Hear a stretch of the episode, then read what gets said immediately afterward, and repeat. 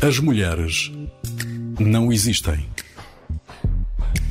Um programa de Carla Quevedo com Matilde Torres Pereira. A primeira decisão de uma mulher é a mais inteligente e a última a mais perigosa.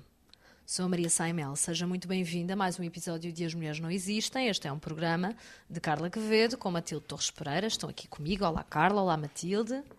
Olá, Maria. Maria. No episódio de hoje vamos receber a Raquel Vaz Pinto. Ela é professora, é investigadora, vai falar-nos sobre desigualdades entre homens e mulheres, futebol e movimentos feministas. É já daqui a pouco, aguarde um bocadinho. Até lá, Matilde, abrimos este programa com o destaque de uma outra mulher, com um nome substancialmente complicado de dizer, Cho Jin. Quem é esta mulher, Matilde? A Cho Jin tem um nome difícil de dizer porque se escreve Kyu Jin. Por isso tivemos que ir ver como é que isto se pronunciava corretamente. Uhum. De qualquer forma, há aqui uma iniciativa muito interessante do, do jornal New York Times que é de fazer uh, obituários uh, a pessoas que normalmente não eram destacadas. Portanto, eles andam a fazer este exercício de, de, do revisionismo histórico na positiva. E neste caso decidiram destacar esta Shojin, que era uma poeta e resistente uh, chinesa de, do século XIX na China. E há aqui imensos paralelismos para quem conhece a história da Mulan até diria que quem escreveu a Mulan, que também é baseado numa história verídica, deve ter ido fazer algumas investigações e deve ter ido parar à Shojin. Então quem era?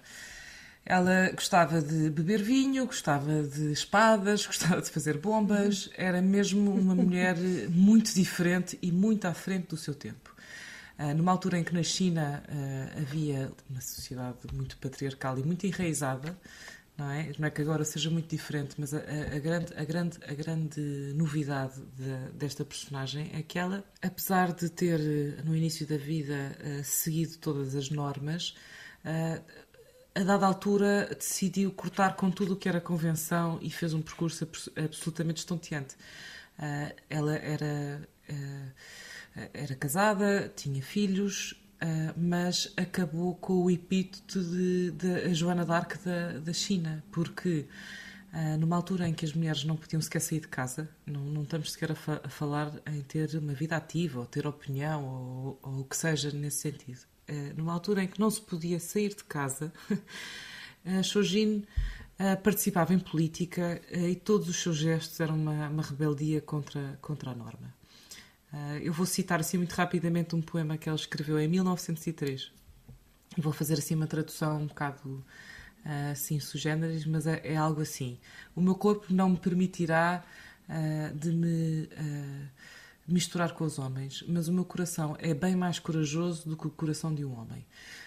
E porquê é que ela escreve isto? Na altura, o Império Chinês estava bastante em, em turbilhão político, Uh, e, nesta, e é na altura em que a Shujin decide uh, começar a, a, a, como se diz, dar corpo ao manifesto e que a, a expressão é, é, feliz, acho eu, porque um, depois de um casamento por conveniência em que ela se casou com um homem escolhido por ela pelo pai, uh, sete anos depois de se casar, ela, ela muda-se para, para Pequim Uh, apesar de algum desconforto com a vida doméstica, em Pequim ao menos ela, ela sentia que tinha um espaço para uh, fazer amizades com mulheres que pensavam como ela, começou a, a, a, mostrar interesse pela política, fez horror dos horrores, deixou de fazer aquela prática chinesa de, de pôr ligaduras nos pés para os tornar pequeninos, não é? Em inglês uhum. é o uhum. binding. Portanto, ela uhum. libertou os pés, bebia uhum. bastante, vestia-se de homem. Uh, gostava de, de, de, de praticar, uh, gostava de lutar à espada, uh, mas à medida que os anos iam passando, ia se sentindo cada vez mais sufocada pelo casamento. Ela sentia que, que, que o marido era pouco. tinha pouca profundidade, não tinha interesse em poesia, não tinha interesse em, em aprofundar o, o conhecimento, então ela, aos 28, aos 28 anos, decide deixar o marido, deixar os filhos, vender as joias e viajar para o Japão. E imagino que tenha sido uma decisão nada fácil de tomar, mas no Japão, então, ela junta-se a não sei quantas sociedades secretas, a Aliança Revolucionária, que, a, todas as sociedades anti-Manchu secretas ela alistou-se nelas. E, portanto, estamos a falar de uma mulher que, que fez um, uma carreira muito uh, mediática para a altura, não é? Era acusada de ser bastante naiva pelos seus críticos, como quem diz uh, ela não sabe o que está a fazer, isto é rebeldia por rebeldia. Provavelmente hoje pode-se uh, ler a vida dela de outra forma e, e, é, e, é, muito bonito investigar a poesia que ela escreveu, porque aí sim acho que temos algum insight para aquilo que estaria a passar pela cabeça com todas estas decisões, um, no fundo, antissistema. Por isso, aconselho a, a, a, investigarem esta Shujin chamada Joana d'Arc da China. Fantástica. Muito bem. Uh, recebemos agora a convidada do nosso episódio, Raquel Vaz Pinto, vai juntar-se a nós para uma conversa. Bem-vinda. Olá, Raquel. Olá. Uh, vou, vou apresentar-te aqui só brevemente. Raquel Vaz Pinto é investigadora do Instituto Português de Relações Internacionais da Universidade Nova de Lisboa. É professora auxiliar convidada da Faculdade de Ciências Sociais e Humanas da mesma universidade. É membro da Comissão Científica do Fórum Futuro e consultora da Fundação Carlos Gulbenkian foi presidente da Associação Portuguesa de Ciência Política, é autora de vários artigos e livros, entre os quais temos um livro sobre a China, O Legado de Tiananmen, a China e os Direitos Humanos, e um livro sobre futebol, para lá do relevado, que podemos ap aprender so com o futebol. São ambos editados pela Tinta da China. E tem interesses tão variados de investigação como a política externa e estratégia chinesa, os Estados Unidos e o Indo-Pacífico, a Europa e o mundo, liderança e estratégia. Uh, Raquel, numa edição recente, a Economist fez, fez capa com o seguinte título, e eu vou traduzir o título: Porque falham as nações que falham às mulheres. Como é que tu vês esta relação entre a subjugação das mulheres e o falhanço das nações? Uh, olá a todos. Um, eu, um, esse, esse tema, esse assunto que a revista The Economist colocou uh, no centro das suas atenções, evidentemente relacionada com aquilo a que estamos a assistir uh, com uhum. o coração partido uh, no Afeganistão, é um tema em relação ao qual nós já temos alguma literatura e algum trabalho de investigação.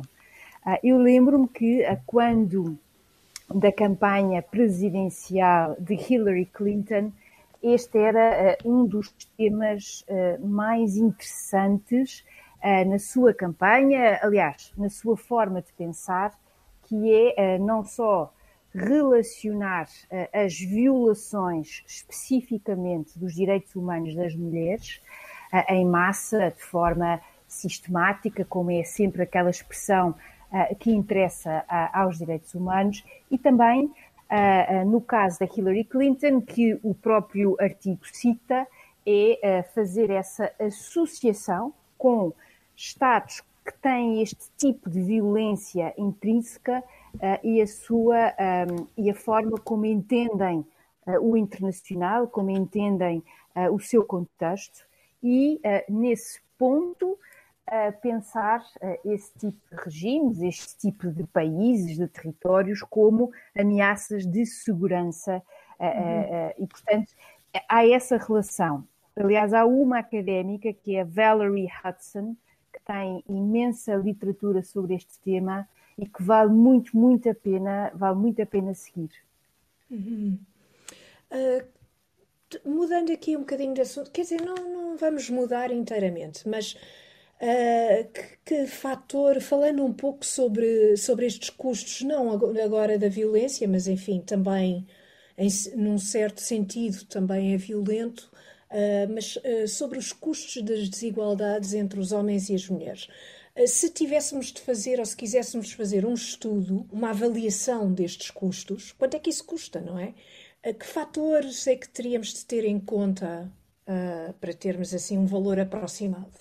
Eu diria que essa seria uma conta uh, para a qual nenhuma agência de rating teria uh, sequer avançava, porque a conta será astronómica.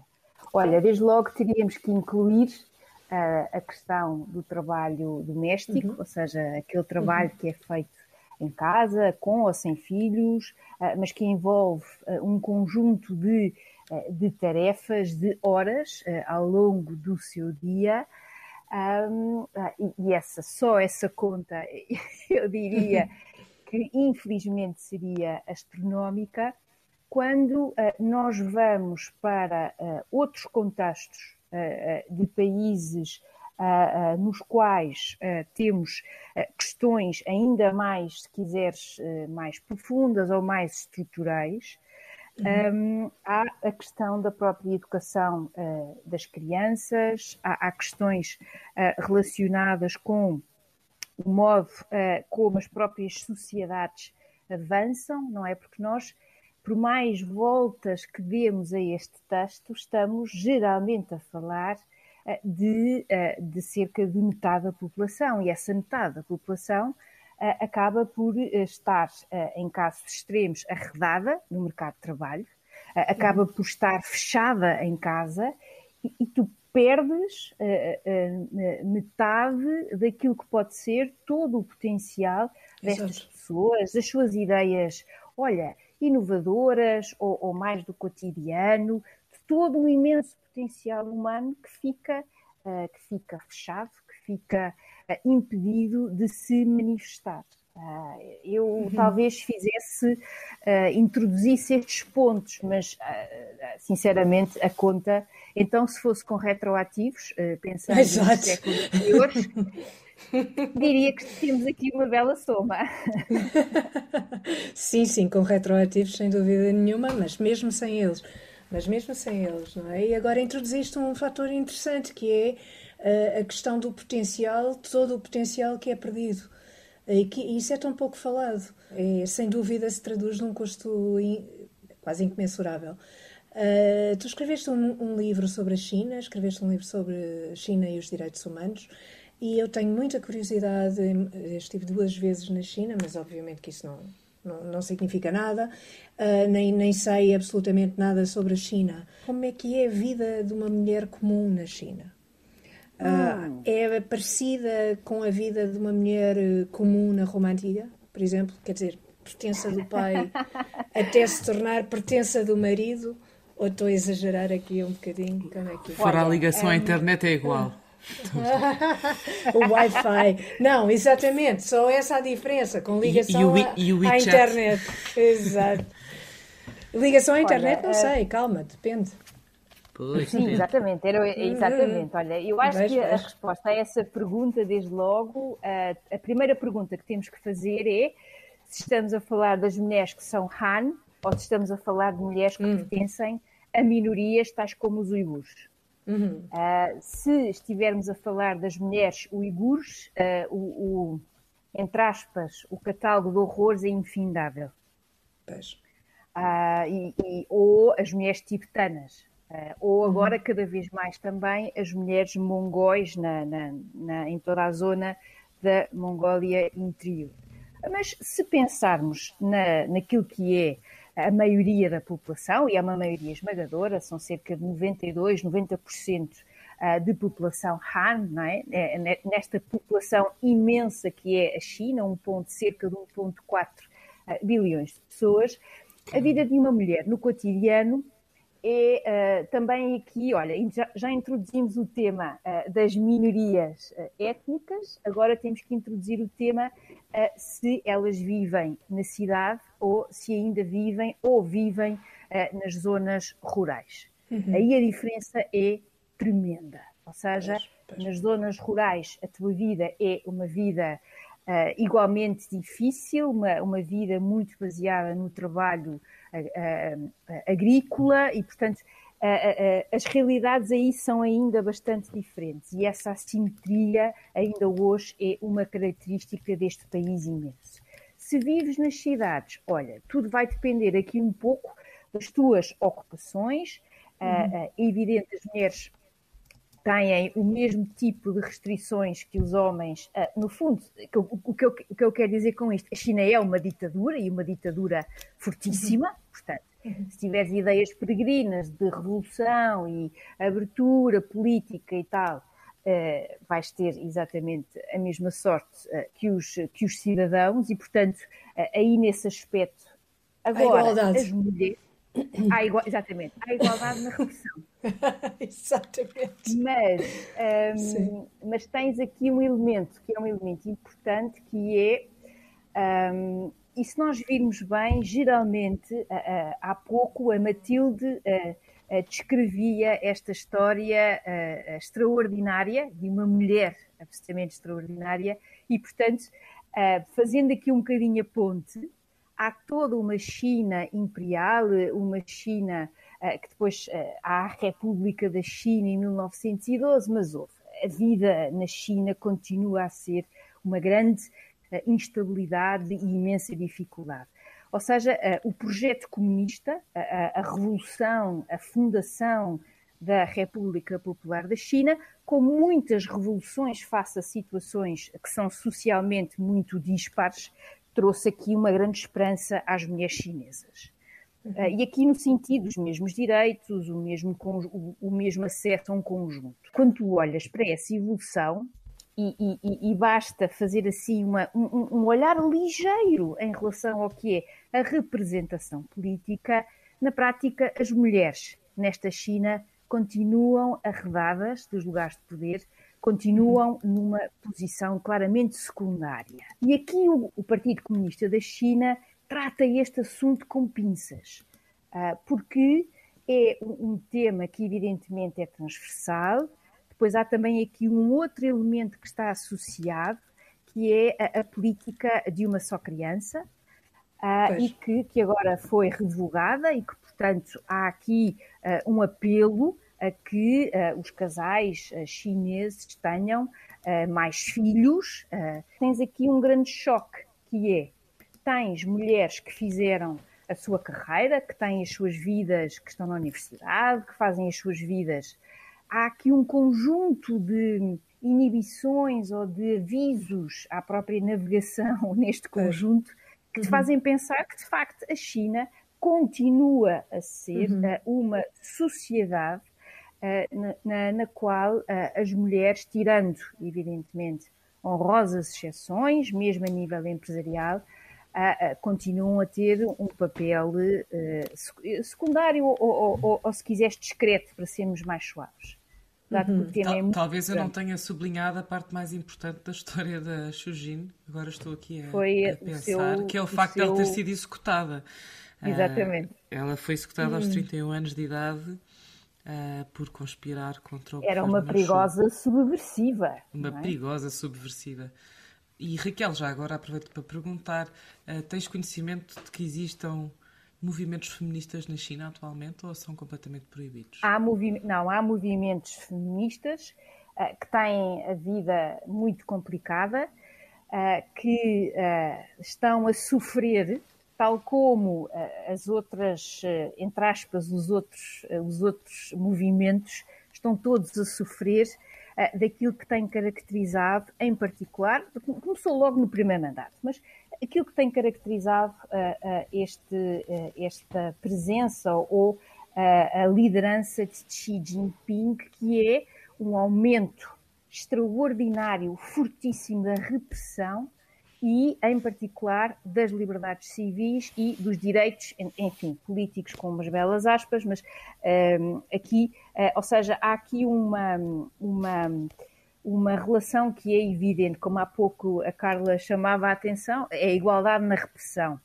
Uh, mas também porque uh, a própria uh, relação com Hong Kong, por exemplo, na qual a questão dos movimentos das mulheres e outros é um ponto importante e, portanto, é mais uma razão para conseguir subjugar. E chamava a atenção para um ponto. A atual presidente de Taiwan, portanto da outra China, se quiserem, que já não é China, já é Taiwan, uh, Tsai Ing-wen, uh, quando da sua uh, campanha, a forma como ela foi retratada, a forma como ela foi classificada pela imprensa, que evidentemente oficial chinesa, aí não, também não há grande diferença, é, é, é, de um sexismo absolutamente atroz. Foi, foi apelidada de tudo uh, e o facto de ela ser mulher foi um tema. Isso também é interessante porque Sim. mostra como é que se olha para estas, estas questões, no fundo. Raquel, eh, eu gostava de fazer uma pergunta sobre o teu interesse pelo futebol.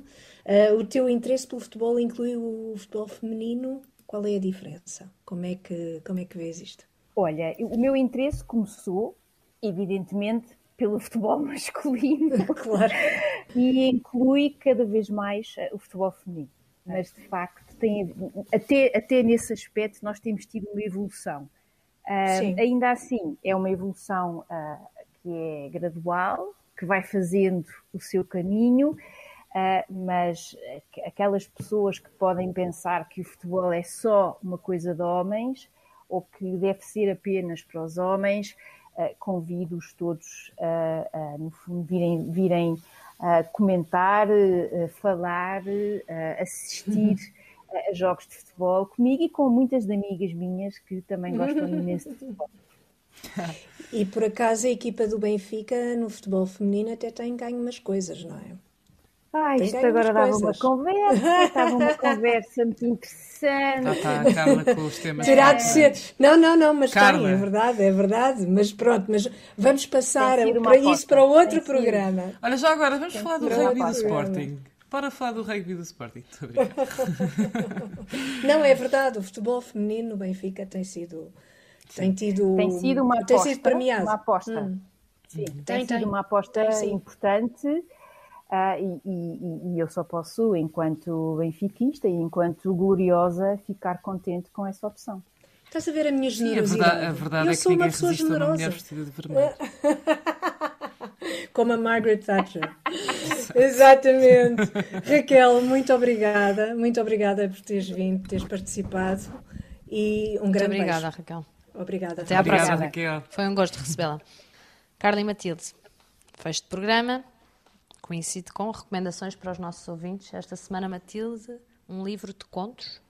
Da nossa, digo nossa porque é absolutamente fantástica. Alice Munro é Prémio Nobel da Literatura, foi Prémio Nobel em 2013. Uh, ah, para quem não possa conhecer, um, as histórias da Alice Munro têm entre 5 a 10 páginas, são contos Uh, normalmente passam-se no Canadá e têm sempre umas personagens femininas muito, muito bem trabalhadas e é de uma enorme sensibilidade. Isto não tem nada a ver com, uh, com ser-se homem ou ser-se mulher. Para ler isto, não, isto é a literatura da boa, pura e dura, portanto recomendo que se leia ou o Selected Stories, que é um conjunto de contos que foi editado pela Vintage, em inglês, ou alternativamente em português existe uma ótima tradução de um dos livros dela que se chama, em português, O Amor de uma Boa Mulher.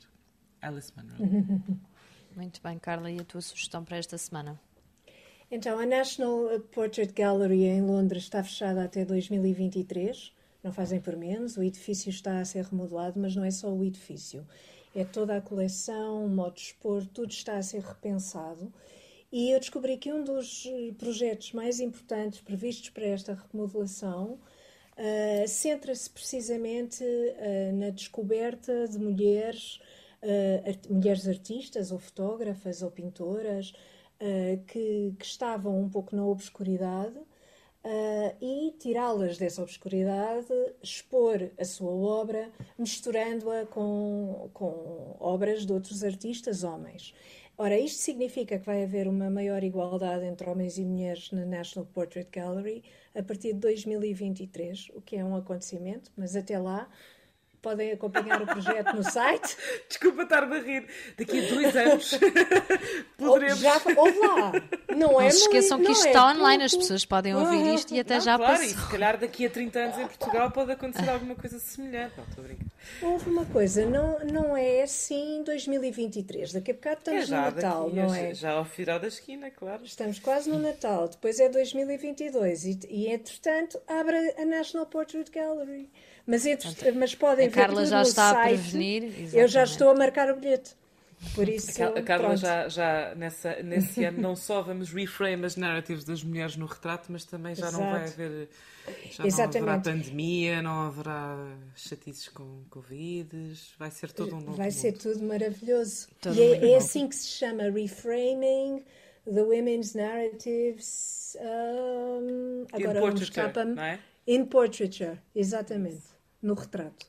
Bela uh, é, é muito, muito, muito interessante este projeto. Carla e Matilde, obrigada pelas recomendações deste episódio e agradecer também à Raquel Vaz Pinto pela presença neste episódio de As Mulheres Não Existem. Todos os episódios deste podcast estão disponíveis na RTP Play, no Spotify e também no iTunes. Se quiser entrar em contato com os seus comentários e sugestões, não se esqueça que o e-mail é asmulheresnãoexistem.rtp.pt asmulheresnãoexistem.rtp.pt Relembrar também que este é um programa de Carla Quevedo com Matilde Torres Pereira. Eu, Maria Saimel, despeço-me agradecendo às duas, dizendo que connosco esteve o Gonçalo Lopes e foram dele os cuidados técnicos. Até ao próximo. As Mulheres Não Existem, um programa sobre mulheres para ouvintes de todos os géneros. As mulheres não existem.